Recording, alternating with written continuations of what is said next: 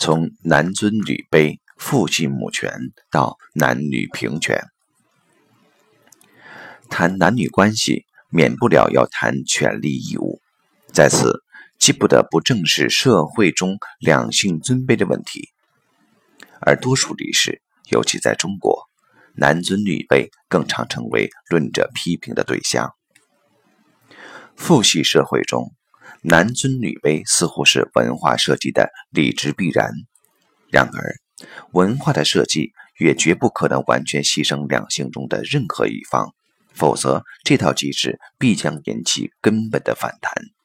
因此，在谈男尊女卑的扭曲之外，还得就受压抑的一方如何建立起心理压抑的疏解加以考虑，才能真正对制度的弊病行有效的改革。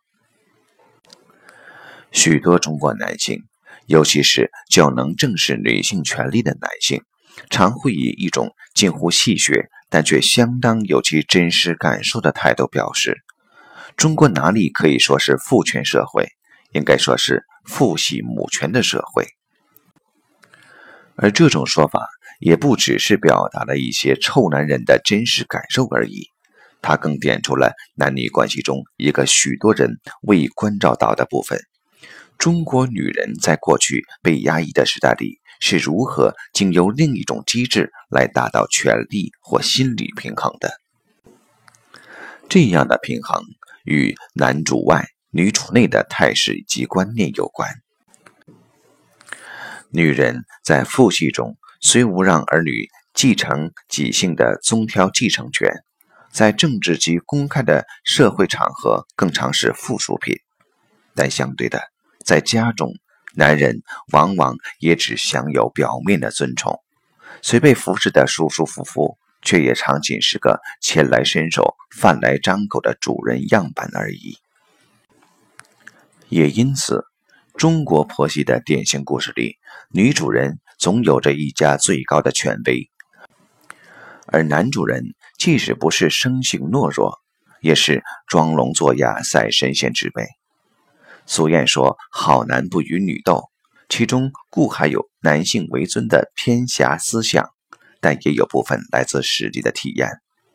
坦白说，真正斗起来，男人并不见得能占便宜到哪里去。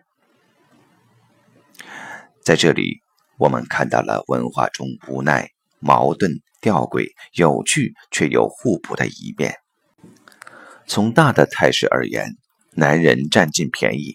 但在小处，女人则常是支配者。当然，女性主义者可视此为男人的诡计。不过，也只有正视这种情形，对旧有扭曲的矫正才有可能。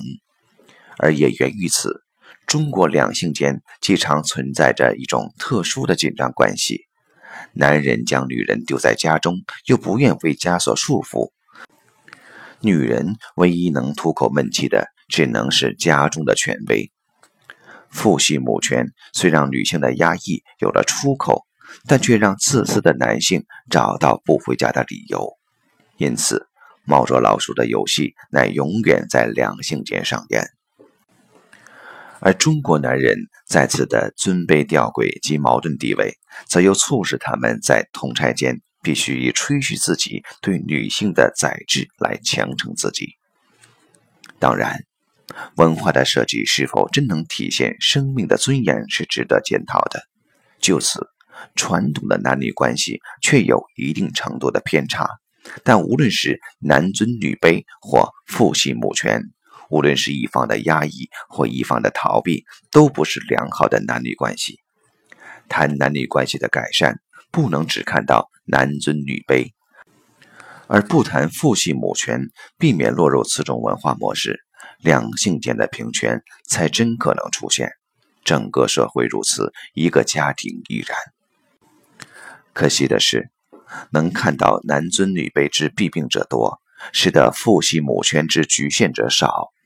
在交往男尊女卑时，女性争取平等，常带来婚姻的不协调，因此也就不能单只归因于男性怕忌得权利丧失所致。